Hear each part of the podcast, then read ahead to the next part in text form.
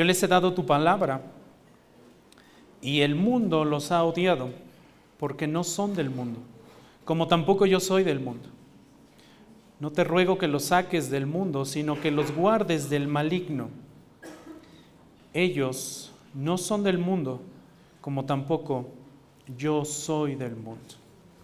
Y enseguida en el verso 17 nos dice, santifícalos en la verdad. Tu palabra es verdad. Vamos a orar una vez más, mis hermanos. Padre, una vez más pedimos pedimos tu dirección, Señora, con tu Santo Espíritu. Ayúdanos, Señor, a entender y a comprender adecuadamente esta bendita palabra y revelación que nos das para que crezcamos en conocimiento, en conocimiento de ti, Señor. Ayúdanos, Señor, a ser más santos. Santifícanos en la verdad. Tu palabra es la verdad. En Cristo Jesús oramos. Amén. Santifícalos en la verdad. Tu palabra es verdad. Jesús acaba de orar por la protección espiritual de los discípulos, ¿cierto? Lo vimos en los versículos anteriores. Y ahora continúa pidiendo por la santificación de estos discípulos. Continúa pidiendo por la purificación de sus discípulos. Esto como antecedente a la preparación del ministerio próximo que viene para los discípulos, para la iglesia. Y es que es el antecedente necesario para que la iglesia pueda cumplir su misión. Y digo antecedente necesario. Porque si la iglesia no cuenta con esto, entonces no podrá realizar su tarea, su misión adecuadamente en esta tierra. No era suficiente salvaguardarlos de los males externos.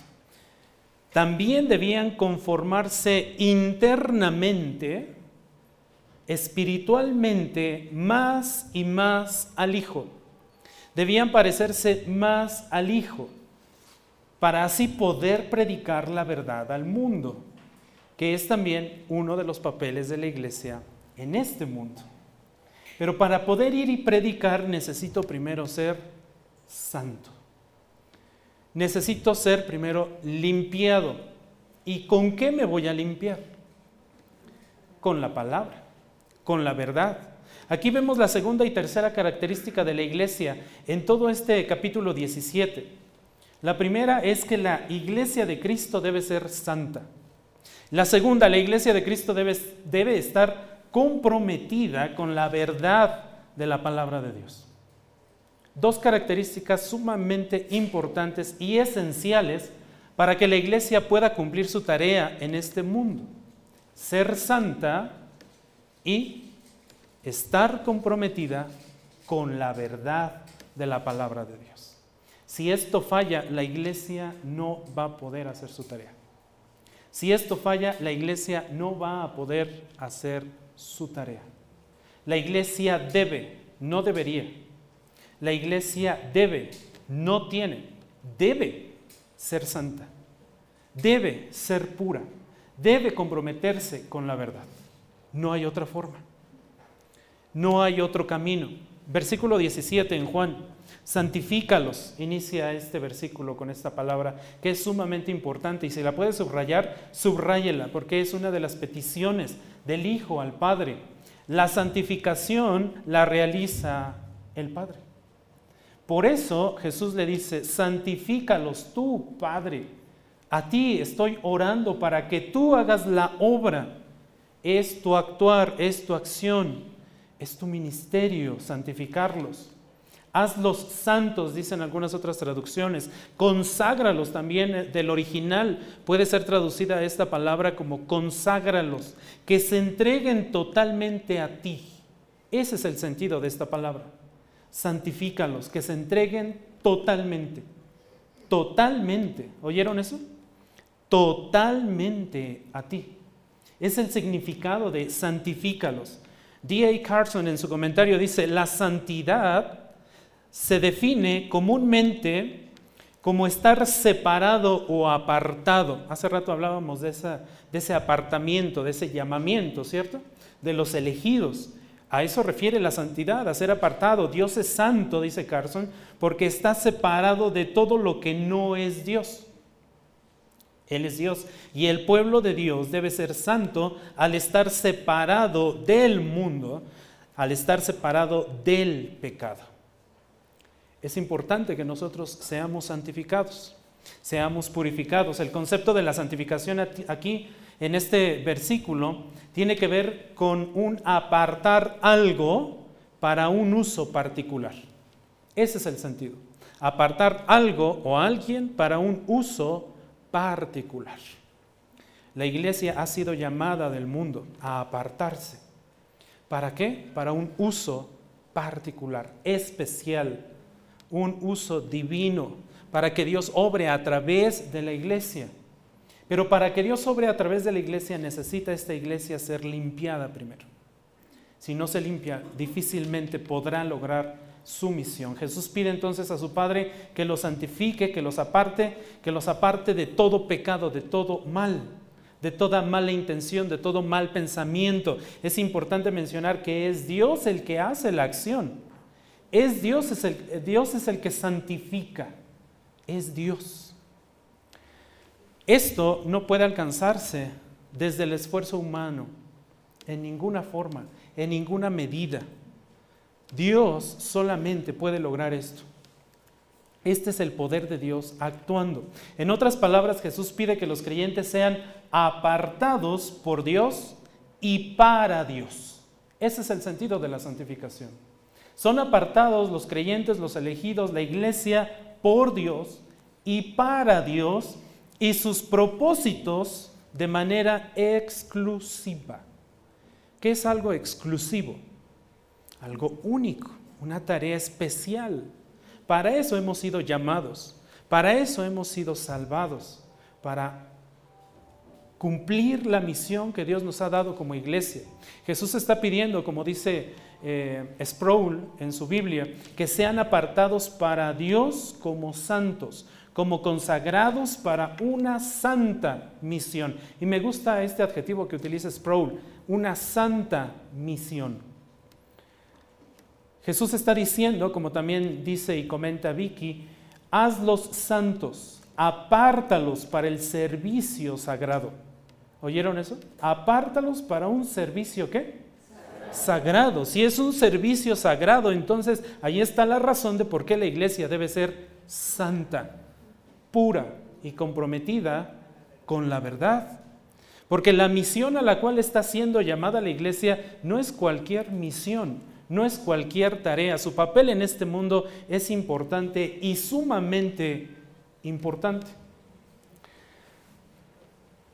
Samuel Pérez Millos en su comentario dice, la santificación es la expresión de la salvación y equivale a vivir separado para Dios. Entonces, como vemos, toda, todo comentario, o al menos estos consultados, eh, apuntan al mismo sentido del original en el texto bíblico. Estamos siendo llamados por Dios para una tarea específica. De esta forma el creyente apartado solo hará la voluntad de Dios. Es aquí, cuando logramos esto, es cuando el creyente, es cuando la iglesia realmente está dispuesta a hacer la voluntad de Dios y no a hacer su propia voluntad, que es a lo que tendemos muchas veces, ¿cierto? Cuando no conocemos la verdad, cuando no conocemos la palabra de Dios, tendemos por naturaleza propia, porque estamos en pecado, tendemos a querer hacer siempre nuestra voluntad y nunca la voluntad de Dios. Persigo más mis intereses propios antes que la visión de Cristo para su iglesia. Por eso es importante que la iglesia se limpie. Solamente así podremos estar capacitados para cumplir la santa voluntad de Dios y por supuesto aborrecer todo lo que Dios aborrece. Este fue un principio bíblico que el pueblo de Israel aprendió desde muy joven, cuando en la, eh, en la carta iba a decir, cuando, cuando en el libro de Levítico, no es una carta, ¿eh? cuando en el libro de Levítico en el capítulo 11, versículo 44, eh, leemos lo siguiente, porque yo soy el Señor su Dios, Por tanto, enseguida noten lo que dice, conságrense. Esa palabra consagrar tiene el mismo sentido de santificar. Lo que está pidiendo el Señor Jesús al Padre, santifícalos. Yo soy el Señor su Dios. Esa es la razón de por qué tu iglesia debe ser santa. Por tanto, conságrense, santifíquense y noten, sean santos, porque yo soy santo. Dos veces nos da la razón, la única razón necesaria. Y enseguida hay un punto y continúa diciendo, no se contaminen. Ten presente esto, iglesia. No te debes contaminar. ¿No te debes qué? contaminar. La iglesia debe ser santa en todo momento. Es el mismo principio que se repite en el versículo 45 de Levítico 11. Mismo principio que encontramos en la primera carta de Pedro capítulo 1 versículo 16. La iglesia debe ser santa, pura, consagrada, dedicada solamente a Dios. Para eso fuimos llamados. Para cumplir la voluntad de Dios, no nuestra propia voluntad no la voluntad del pastor Sam. La voluntad del pastor Sam es imperfecta. La voluntad del pastor Sam no te va a llevar a nada, iglesia. El pastor Sam no te va a salvar. Lo que te va a salvar es la palabra de Dios, su voluntad, su verdad, su santidad. Porque Él es santo, entonces, santifícate, purifícate. Ahora, una nota. La Biblia, al referirse a los cristianos como santos o santificados, tiene dos sentidos.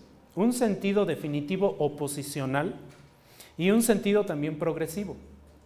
Son dos sentidos que están presentes en el texto. En el sentido definitivo oposicional, todos los cristianos son santos. Todos los cristianos son santos. Todos los que hemos sido llamados a la salvación somos santos, en sentido posicional. Hemos sido declarados santos. Es la verdad que Pablo nos, nos enseña en su carta a los Romanos capítulo 1 versículo 7 cuando nos dice, a todos los amados de Dios que están en Roma, llamados a ser santos. ¿Llamados a qué? A ser santos. Fuimos llamados a ser santos. Es muy claro Pablo en este versículo, ¿cierto? Nos está dando la razón de nuestro llamamiento. En este sentido, todo cristiano ha sido santificado en Cristo. En su primera carta, Pablo también a los Corintios, en el capítulo 1, versículo 2, dice, a la iglesia de Dios que está en Corinto, y se está eh, refiriendo a la iglesia, a los que han sido santificados a los que han sido declarados santos en Cristo Jesús, llamados a ser santos, con todos los que en cualquier, noten esto, con todos los que en cualquier parte del mundo invocan el nombre de nuestro Señor Jesucristo, Señor de ellos y también Señor nuestro. Entonces, todos los llamados están siendo llamados por Dios a ser santos. Estén allá o estén aquí. Son llamados, ya están santificados, han sido declarados santos. Ese es el sentido posicional, aunque sigamos fallando muchas veces en esa santidad, aunque sigamos desobedeciendo, que si no desobedecemos. Por eso les digo que la verdad es la única que nos puede limpiar. La verdad de Dios. Solamente Dios nos puede limpiar y santificar, porque si por nosotros fuera, mis hermanos, ya nos hubiéramos apartado, literalmente, con tanto pecado que traemos arrastrando. Y digo que traemos, porque me incluyo.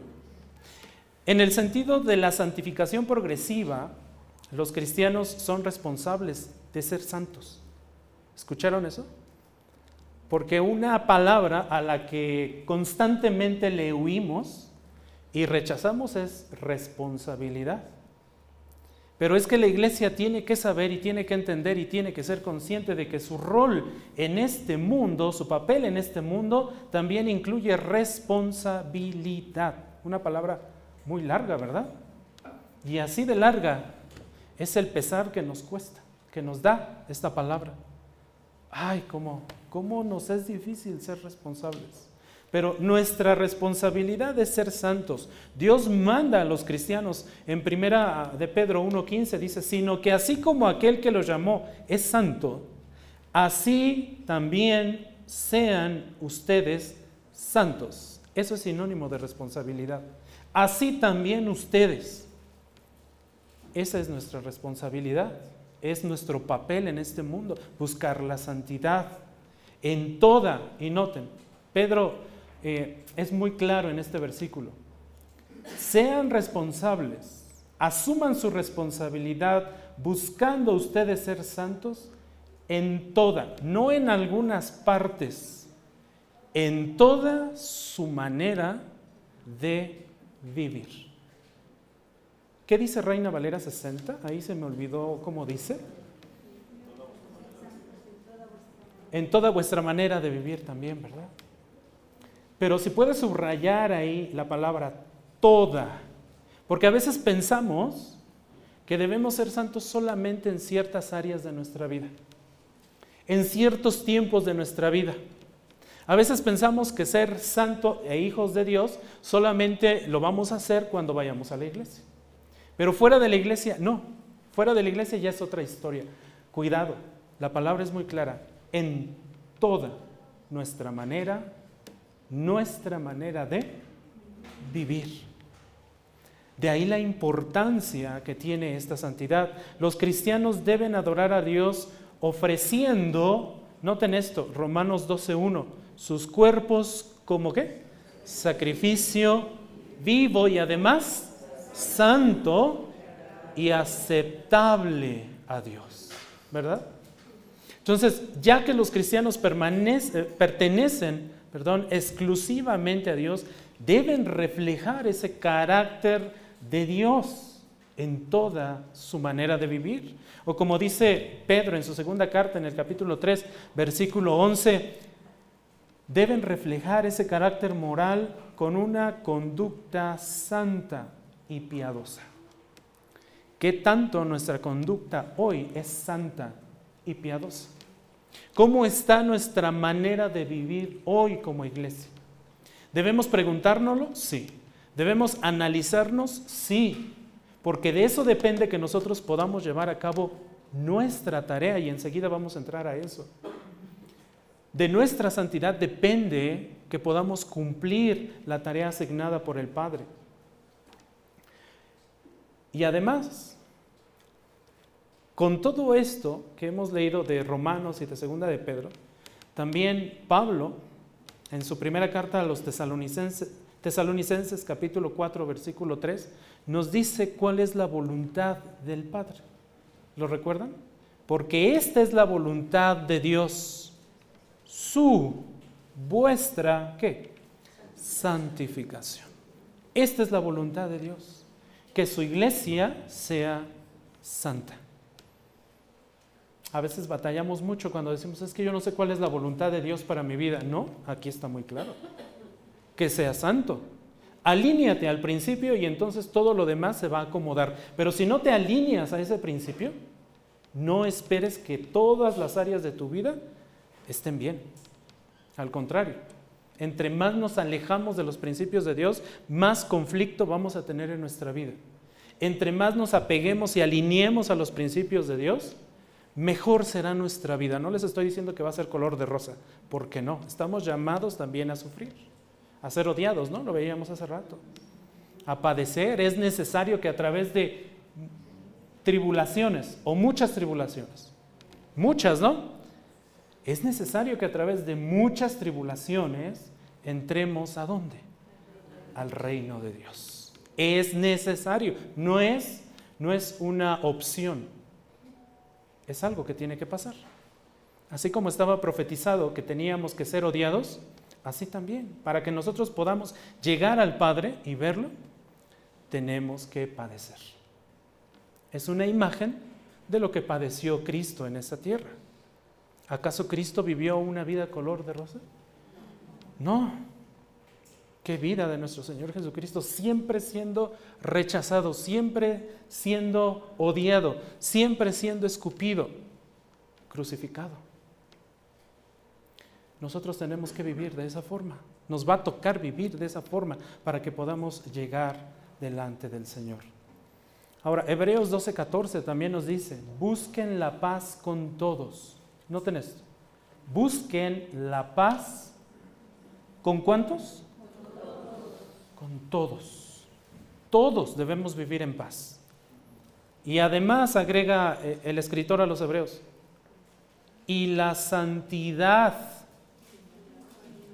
Debemos, ver, debemos eh, buscar entonces qué iglesia? La paz y la santidad con un propósito. Enseguida dice, sin la cual o sin las cuales nadie verá al Señor. ¿Ven por qué es vital que la iglesia sea santa? ¿Ven por qué nuestro Señor Jesús oró delante del Padre y dijo, santifícalo Señor, por favor, ellos no van a poder, haz tú la obra en ellos? Y es cierto, pareciera que muchas veces cuando intentamos ser más santos, más puros, es cuando más caemos en pecado, es cuando más nos queremos revelar. Cuando queremos actuar en nuestra propia fuerza, con nuestros propios medios, es cuando más vamos a fracasar. Cuando más vamos a tener éxito es cuando nos abandonamos literalmente a la voluntad del Señor. ¿Y cuál es su voluntad? Nuestra santificación. Así que la santidad no es una opción, sino la única forma de vivir la vida cristiana, mis hermanos. ¿Oyeron eso? La santidad es la única forma de vivir la vida cristiana no es una opción para la iglesia. La iglesia no ha sido llamada a nada más que a la santidad. Ese es el papel de la iglesia hoy en el mundo. Samuel Pérez Millos dice, la santidad es un asunto progresivo desde el momento de la justificación por la fe, desde el momento en que nacemos de nuevo. Desde el momento en que creímos, nuestra responsabilidad es ser santos. Ahora, continúa diciendo nuestro Señor Jesús en la siguiente parte de este versículo 17, santifícalos. ¿En qué? En la verdad. Entonces, encontramos primero la acción de Dios y en un segundo momento encontramos el medio de la acción de Dios en la verdad. Ese es el medio. Ahora, ¿qué verdad? ¿Cuál verdad? Bueno, enseguida se nos dice, tercera parte del versículo, tu palabra es verdad, ¿cierto? Entonces aquí, esta frase en la verdad y la que sigue enseguida, tu palabra, tu mensaje, realmente en este contexto la verdad y la palabra son sinónimos son sinónimos. Así que el instrumento, el elemento de la santificación o el, um, el santificador, el elemento santificador es la palabra de Dios revelada en las Escrituras. A través de eso, el Señor nos va a santificar. Es tarea de la iglesia ponerse a leer y estudiar este libro. De otra forma no podremos llegar a ser santos. La verdad es el medio que a Dios le ha placido por su propia voluntad, porque así es su deseo, a través de ella que alcancemos la santificación, que alcancemos la consagración, que nos apartemos exclusivamente para el servicio, para la misión santa, como dice Sproul, a nuestro Dios. A través de ella nos podemos eh, capacitar, santificar, Mientras que el error, mientras que el engaño, mientras que la mentira son la base para hacer mal, son la base para actuar mal, la verdad es la base para la piedad.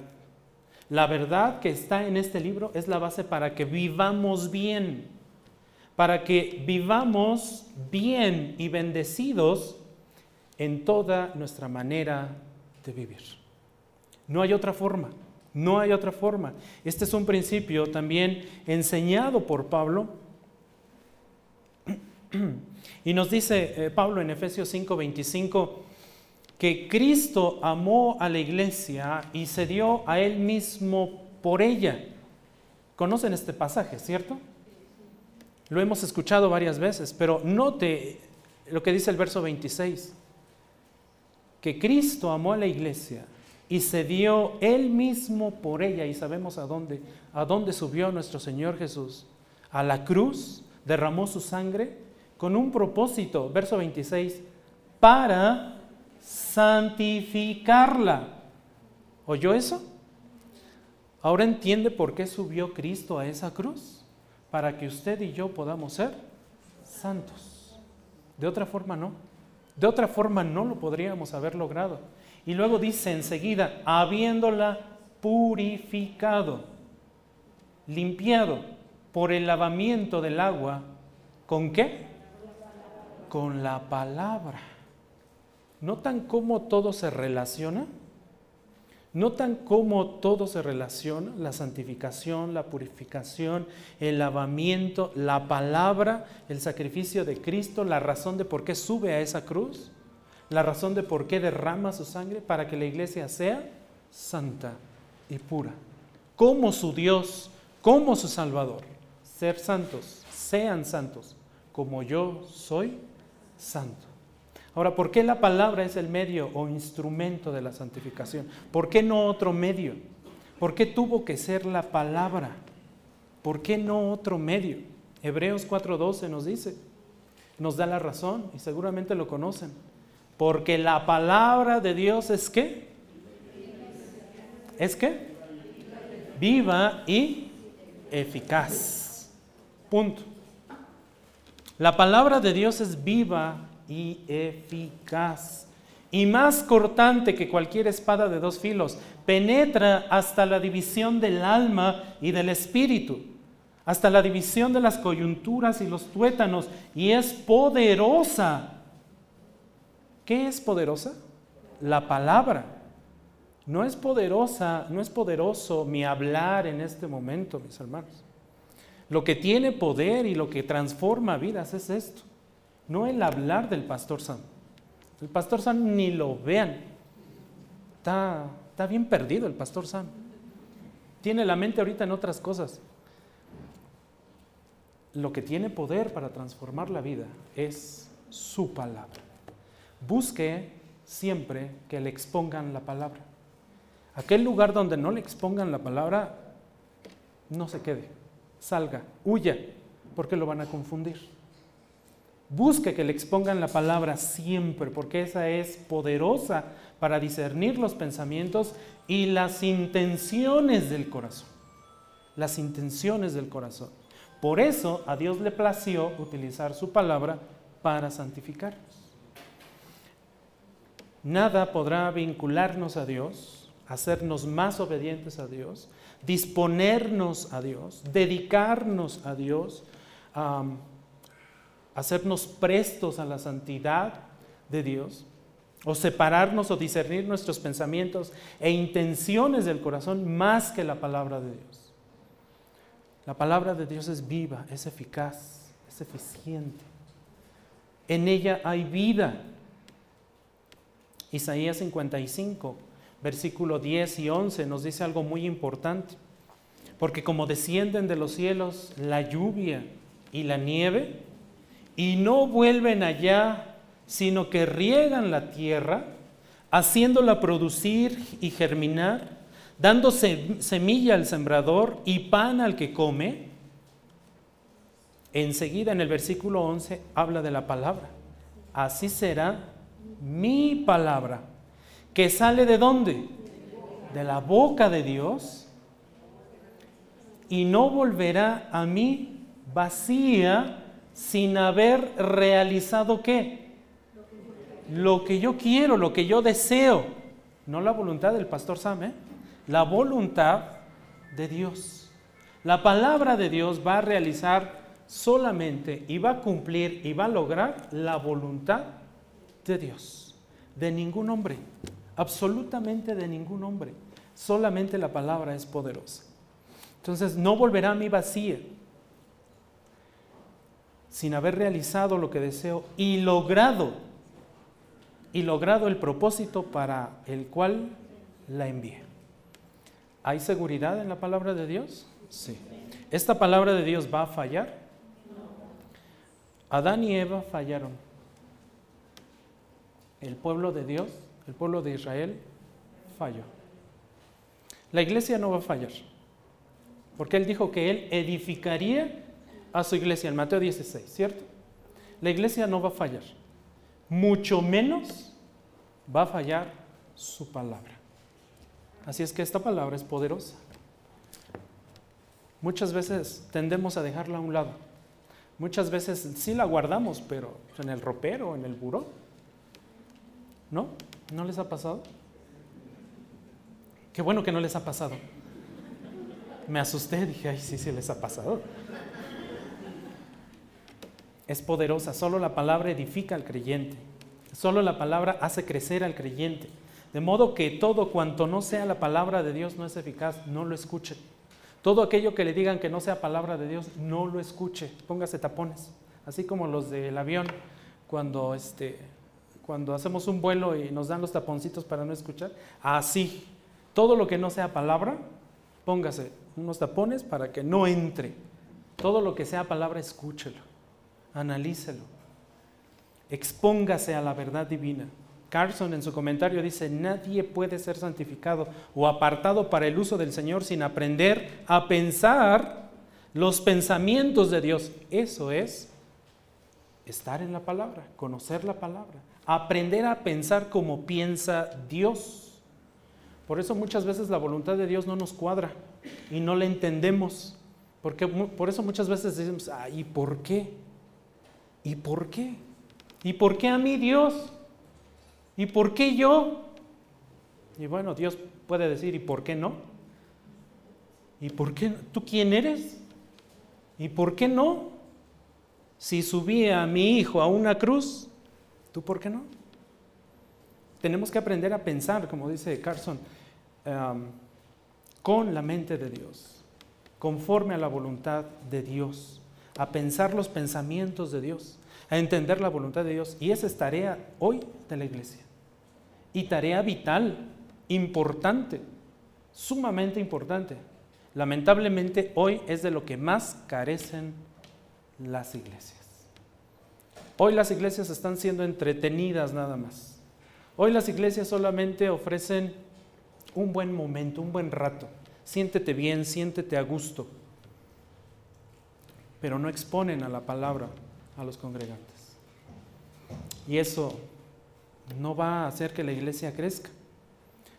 Por esta razón consideramos como nuestra única norma de fe y conducta la Biblia, la palabra de Dios.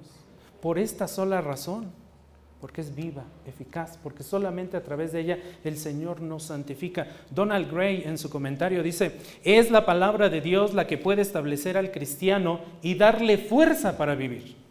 ¿Se ha sentido desanimado? se ha sentido muchas veces con ganas de no querer hacer absolutamente nada. Bueno, a mí a veces me dan ganas de no ir a la iglesia. Pero después me acuerdo que soy el pastor y pues ya. La palabra de Dios es la que puede establecer al cristiano en una posición correcta delante de Dios y darle la fuerza para vivir y soportar y afrontar y encarar todo lo que venga, todo lo que venga. Nunca, dice Donald Gray, nunca se puede hacer de ninguna otra forma. No podrás encontrar a un solo cristiano en esta tierra que se haya desarrollado en fuerza, sabiduría o testimonio en el Señor sin el estudio y la meditación de la palabra de Dios. Un buen cristiano, fuerte, santo, limpio, puro, obediente al Señor, se hace y se forja con la palabra de Dios. ¿Queremos una iglesia fuerte aquí en Toluca? ¿Queremos que Iglesia Cristiana Sola Gracia sea fuerte? expongámonos a la palabra de Dios. No la hagamos a un lado.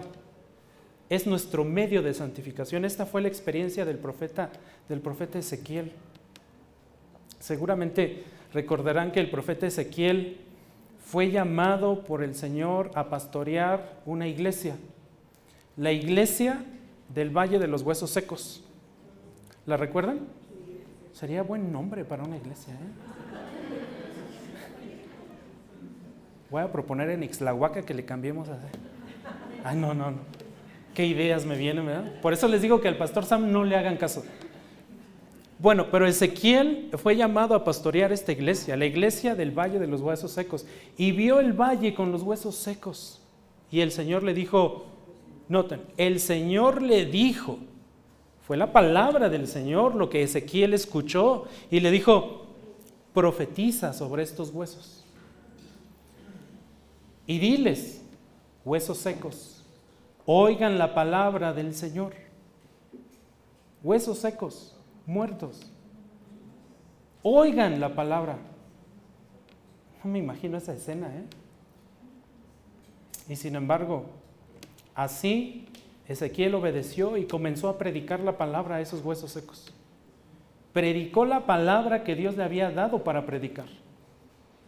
Y mientras lo hacía, los huesos comenzaron a unirse. Los huesos empezaron a unirse, los tendones empezaron a surgir y fueron creciendo y creciendo y creciendo. Y mientras más predicaba Ezequiel, el Espíritu entró en ellos y vivieron, dice Ezequiel 37:10, y vivieron y se pusieron en pie un enorme e inmenso ejército. Eran huesos secos. Y Dios llamó a Ezequiel a predicarle a muertos. ¿Cierto? Y de ser huesos secos surgió un gran ejército. Ahora entiende por qué Hechos nos dice que el Señor añadía a su iglesia, que el Señor, no el pastor Sam, el Señor añadía a su iglesia aquellos que habrían de ser salvos. Qué gran ministerio el de Ezequiel, ¿eh? Por eso, así sí dan ganas de ponerle a la iglesia, la iglesia de los huesos secos. Se oiría bien, mi pastor, ¿eh? se oye mal. Nuestra generación necesita este ejército. Nuestra generación necesita esta, estas legiones de creyentes en Cristo que sean capaces y animados de predicar la palabra de Dios en la santidad y el poder espiritual, el poder del Espíritu Santo. Así iban los apóstoles, así predicaron los apóstoles. ¿Acaso iban con sus propias fuerzas? No, iban con el poder del Espíritu en ellos. ¿Fue acaso por los medios y la obra humana de los apóstoles que la iglesia llegó a conocer a Cristo? No, fue por el poder de Dios, obrando a través de ellos. Ahora, en la cuarta parte de este versículo 17, porque ya me quedé en este versículo y ya se me acabó la hora, mis hermanos, santifícalos en la verdad, tu palabra es verdad. Cuarta parte de este versículo, aquí se utiliza un adjetivo muy importante, la verdad. Esta es la razón de por qué la palabra es el medio de santificación. Su palabra es verdadera es verdadera. El Antiguo Testamento y el Nuevo Testamento en su totalidad, todas las escrituras, es la verdad de Dios. Así lo dice, perdón, así lo dice el Salmo 119, versículo 160. La suma de tu palabra, la suma de tu palabra, desde Génesis 1 hasta Apocalipsis 22, todo, todo, toda la suma, todo eso toda esa revelación es verdad.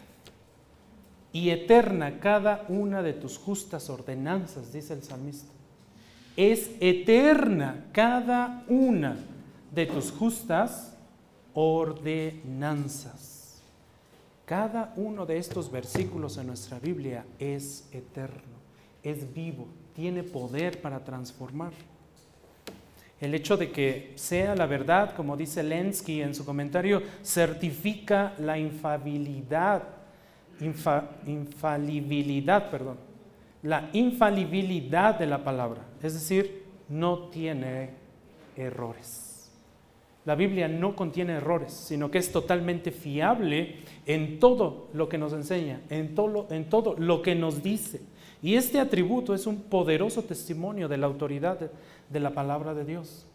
El hecho de que sea verdad es suficiente y debe ser suficiente para nosotros para compartirla, para aprenderla, para estudiarla, para escudriñarla, porque es la verdad de Dios. Las palabras del Señor son palabras puras, dice el Salmo 12.6. La ley del Señor es perfecta, Salmo 19, ¿lo recuerdan? Es perfecta que restaura qué? El alma. El testimonio del Señor es seguro que hace sabio a quién? Al sencillo. Entonces, Toda esta verdad es necesaria para la santificación y para la perfección del creyente. Y esto es parte del papel de la iglesia en el mundo. En otras palabras, iglesia, ponte a estudiar la palabra de Dios.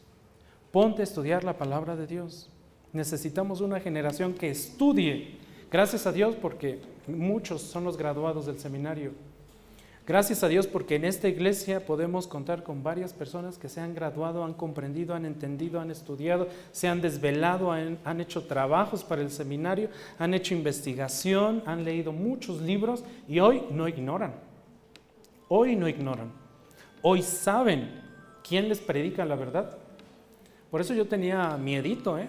al venir aquí, dije, no, puro seminarista recordé aquellos tiempos cuando tomé predicación expositiva con el pastor este Godoy.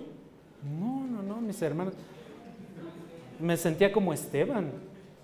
En serio, dije, no, así me va a ir ahora. Entonces la santidad resulta de la verdad de la palabra de Dios. La verdad resulta, eh, perdón, la santidad resulta de la verdad de la palabra de Dios. Y esa es la gran necesidad de nuestro tiempo. Esa es tarea de la iglesia. Versículo 18. ¿Qué dice? Como tú me enviaste al mundo, yo también los he enviado. ¿A dónde? Al mundo. La oración de Jesús no solo nos muestra su poder para nuestra santificación sino que también revela su propósito para nuestra santificación. Creo que es muy claro este versículo. Así como tú me enviaste. ¿Recuerdan estas palabras en los versículos anteriores? Ellos no son del mundo, así como yo no soy del mundo. Así como tú me enviaste, ahora yo los envío al mundo también. Padre, tú me enviaste al mundo. Ahora, mi iglesia, mis escogidos, mis elegidos, tienen que ir al mundo. Tienen que ir al mundo. La oración de Jesús nos muestra nuestra misión. Hemos estudiado que la palabra santificarlos, o, santifícalos más bien, eh, refiere a que Jesús ha pedido que sus discípulos sean santificados, apartados, consagrados para un servicio y una misión sagrada sagrada, como dice Sproul. ¿Cuál es esta misión? ¿Cuál es esta tarea? ¿Cuál es esta tarea sagrada, importante? Dice MacArthur, los discípulos necesitarían el poder y la gracia santificadora y purificadora del Padre para proclamar el Evangelio. Esa es nuestra tarea. Regularmente, por eso hace unos minutos les decía, cuando pensamos en la misión de la iglesia, enseguida nos viene a la mente misiones, ¿cierto? Ir y predicar. Pero no nos detenemos a pensar qué hay detrás. Antes de ir y predicar, ¿qué tiene que pasar primero? No puedo ir y predicar nada más así porque sí. Algunos sí van, pero confunden a la gente, mis hermanos, como no tienen idea. Necesitamos primero santificarnos, purificarnos. No por nada el Señor le pide al Padre, santifícalos. Primero, antes de enviarlos al mundo, primero, Padre, santifícalos en la verdad. Tu palabra es verdad. Y ya que estén santificados, entonces ahora sí, yo los voy a poder enviar al mundo a predicar. Ese es un orden importante y esto nos, nos habla de un triple propósito por el cual Jesús fue enviado. Una misión salvadora, ¿cierto? En Cristo. Una misión salvadora, una misión reveladora. Nos reveló al Padre, ¿no? ¿Cuánto tiempo hace que estoy con ustedes, no? ¿Y no me han conocido? Les dijo. Y también nos habla de una misión evangelizadora. Jesús inició su ministerio predicando el Evangelio de Dios, nos dice Marcos 1.14. Predicando el Evangelio de quién? De Dios. ¿Qué debe predicar la iglesia? El Evangelio de Dios, el Evangelio de Cristo. Pero ¿qué tiene que suceder en la iglesia antes de que pueda ir a predicar? La iglesia debe ser santa y comprometerse con la verdad. Mientras eso no suceda, iglesia, mejor no vayas a predicar. Mejor no vayas a predicar. Si aún no eres santo, si aún no eres puro, si aún no te has comprometido con la verdad, mira, mejor no vayas. Las piedras van a hablar, te lo aseguro. Las piedras van a gritar. Pero si no eres santo y si no eres puro y si no te has comprometido con la verdad, vas a confundir a la gente. Mejor no vayas. De verdad. Ahora, no te estoy diciendo que, ay, bueno, entonces no voy. Mejor no voy a ser santo para no ir. No, al contrario, preocúpate por ser santo. Es nuestra responsabilidad, decíamos hace rato, ¿no? Padre de la, parte de la santificación eh, progresiva. Es nuestra responsabilidad. Entonces, dice Jesús, yo también los he enviado al mundo. Solo los creyentes santificados están listos para ser enviados, mis hermanos. Solamente ellos están listos. Por eso la necesidad de que estudiemos. Estas palabras eran un avance a la gran comisión. Noten que la, gran comisión viene después. La gran comisión viene después. Esto era un avance, era apenas la introducción. El Señor les daría, ahí en Mateo 28, 19, eh, ¿lo recuerdan? Les diría, vayan pues y hagan discípulos de todas las naciones. ¿Eso lo dijo antes de morir o después? Después, después de resucitar, después de haberles enseñado todo, después de haberles dado todos los cursos del seminario bíblico Palabra de Gracia y mucho más. Entonces, vayan pues, ahora sí, ya están preparados ya están santificados, han entendido la verdad, han entendido el Evangelio. Vayan y hagan discípulos, bautizándolos en el nombre del Padre, del Hijo y del Espíritu Santo. Y luego enseguida utiliza un verbo muy interesante, versículo 20. ¿Qué hay que hacer con ellos? Enseñarles. ¿Cómo va a poder ir la iglesia a enseñar algo que no ha aprendido? ¿Ven por qué es importante la santificación y la verdad? No podemos ir a enseñar algo que no hemos aprendido. Muchos se han atrevido a hacerlo. Por eso hoy vemos también a muchos confundidísimos, perdidos, pensando que son hijos de Dios, cuando en realidad no lo son. Y Pablo se tiene que dar a la tarea de exhortar a la iglesia de Corinto y decirle, examínense para ver si están en la verdad, para ver si realmente son hijos de Dios. Porque muchos han sido engañados. A muchos se les ha dicho que por el hecho de levantar la mano o hacer una oración ya son hijos de Dios. ¿Será? Por eso es necesario.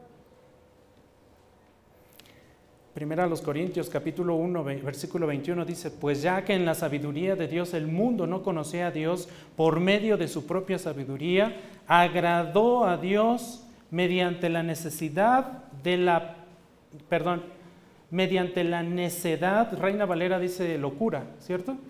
Mediante la, la locura o la necedad de la predicación, salvar a los que creen. Esa es la misión de la iglesia. Esa es, ese es el papel de la iglesia también hoy en día. Notan que la tarea, la tarea de la iglesia es ardua, es mucha, ¿cierto? El papel de la iglesia en este mundo no es nada más una cosa, son muchas cosas. Son muchas. Por medio del testimonio de la iglesia el mundo va a ser expuesto al Evangelio, mis hermanos. No hay otra forma, solamente el testimonio de la iglesia. Nuestro, nuestro pensamiento sobre el mundo debe ser moldeado por el llamado misionero de Jesús, sí, pero un llamado con preparación, con entendimiento, con santificación. Esta es la gran tarea y comisión para nosotros. James Montgomery Boyce en su comentario dice, debemos conocer a los que, a los que no son cristianos. Debemos hacernos amigos de ellos y entrar en sus vidas de tal manera que comencemos a infectarlos con el Evangelio. Me llama la atención cómo Boyce utiliza esta palabra. Comenzar a infectarlos con el Evangelio en lugar de que nos infecten con su mundanalidad.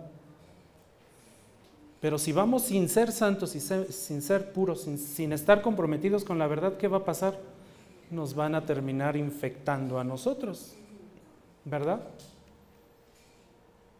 Conocer la diferencia entre los dos a menudo será una cuestión, dice Boyce, de gran discernimiento y siempre tendrá que ser una cuestión de una oración ferviente, una oración constante. No podemos ser candil de la calle y oscuridad en nuestra casa. Eso no está en la Biblia. No lo vayan a buscar porque ya empecé a ver. ¿Estaré en un salmo? Cristo nos envía con una misión evangelizadora, cierto, pero estando preparados. Estando preparados para hacerlo y hacerlo bien, con santidad, con pureza. Versículo 19 de nuestro texto. Y por ellos ¿qué va a pasar? Dice, yo me santifico para que ellos también sean santificados en la verdad. Primera parte de este versículo, por ellos yo me santifico. No es santificado por nadie ni por nada, sino por sí mismo. A diferencia de los hombres, su santificación nada tiene que ver con un proceso hacia la santidad, mis hermanos. Aquí no significa eh, eh, esta, esta, frase de, de por ellos yo me santifico, no significa que Jesús tenga que llegar a un estado de santificación. Él ya es santo. ¿Me doy a entender? Él ya es santo. No necesita progresar en santificación, ni hacerse más perfecto en santificación. Nosotros sí. Él no. Así es que no puede estar refiriendo a eso nuestro pasaje. Más bien se refiere a que se apartaría, se dedicaría, se dispondría, se consagraría a obedecer en justicia la voluntad del Padre. Notemos y recordemos que esta oración la hace justo antes de ser capturado, antes de ir a la cruz, ¿cierto? Esta santificación es precisamente su disposición para ir a la cruz, su consagración para ir a la cruz, su disposición total y su dedicación delante del Padre, su ofrecimiento propio en sí mismo para subir a la cruz y derramar su sangre por nosotros. De eso nos habla esta santificación. Fue apartado, fue consagrado para hacer la obra del Padre, la voluntad del Padre para beneficio nuestro. Para eso, en esa forma Él se santificó. Estaba anunciando realmente su muerte, la muerte de Él por los suyos, por sus elegidos. Por eso inicia el versículo diciendo, y por ellos. Ellos son la razón de por qué yo me consagro a morir y subir a una cruz. Ellos son la razón. Nosotros somos esa razón de por qué nuestro Señor Jesús subió. Segunda parte del versículo 19, para que ellos también sean qué? Santificados en la verdad. Ya que, ya que Jesús se sacrificaría en la cruz, expiaría los pecados de todos nosotros, de sus, de sus discípulos, de su iglesia, ahora podrían ser santificados en la verdad. Ahora podrían ser limpiados en la verdad. Hebreos 10:10, 10, por esa voluntad, dice dice el escritor a los hebreos, por esa voluntad, por esa disposición, por esa consagración, por esa santificación de Cristo, hemos sido nosotros santificados. ¿Notaron eso? Por esa santificación hemos sido santificados mediante la ofrenda. Noten esto, ese es el medio.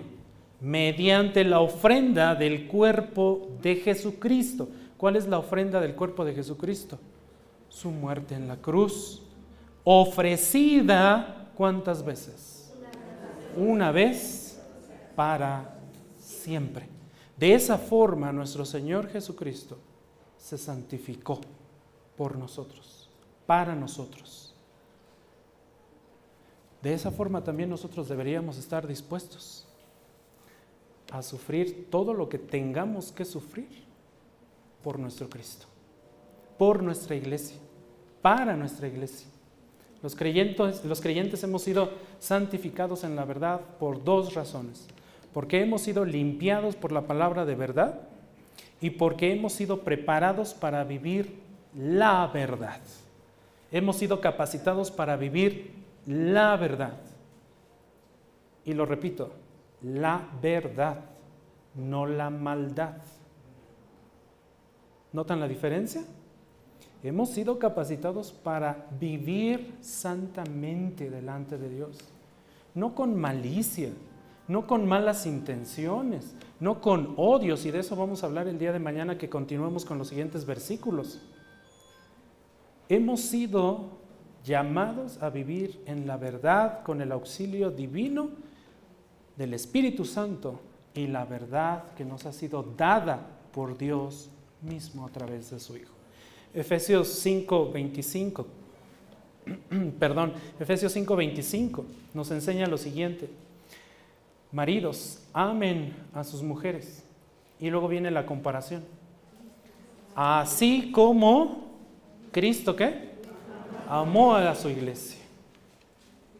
No son del mundo, como, como tampoco yo soy del mundo.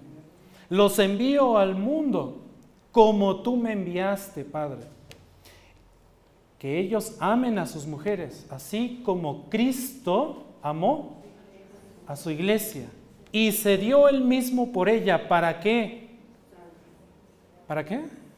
Para santificarla, habiéndola purificado por el lavamiento del agua con la palabra, a fin, eternidad, a fin de presentársela a sí mismo, noten esto, una iglesia en toda su gloria sin que tenga mancha, sin que tenga arruga ni cosa semejante, sino que fuera santa e inmaculada. Que la iglesia es que sea santa e inmaculada, pura. Esto es muy importante y esto es parte del papel de la iglesia en el mundo hoy en día. Así que Jesús se consagró a sí mismo como nuestro mediador. También nos consagró para el servicio santo a su Padre. Podemos fechar nuestra consagración incluso antes. Antes, eh, en la predestinación eterna de Dios, desde allá nos santificó. Dios le dijo a Jeremías, antes que yo te formara en el seno materno, te conocí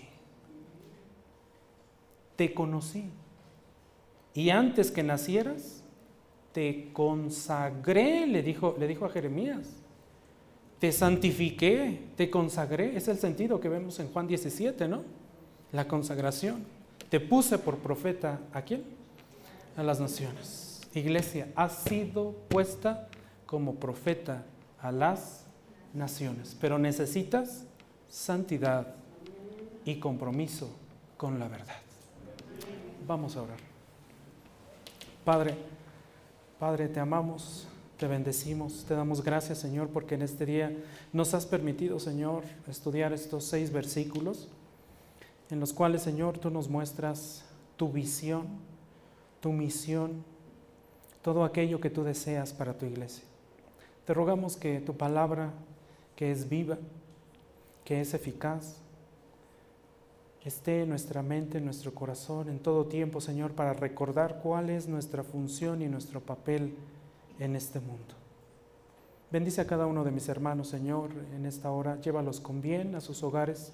Traerlos también el día de mañana, Señor, con bien, a glorificar tu nombre, a cantar tus gloriosas maravillas, a proclamar tu evangelio, tu verdad, tu palabra. Te lo rogamos todo esto, Señor, en el nombre de Cristo Jesús. Amén.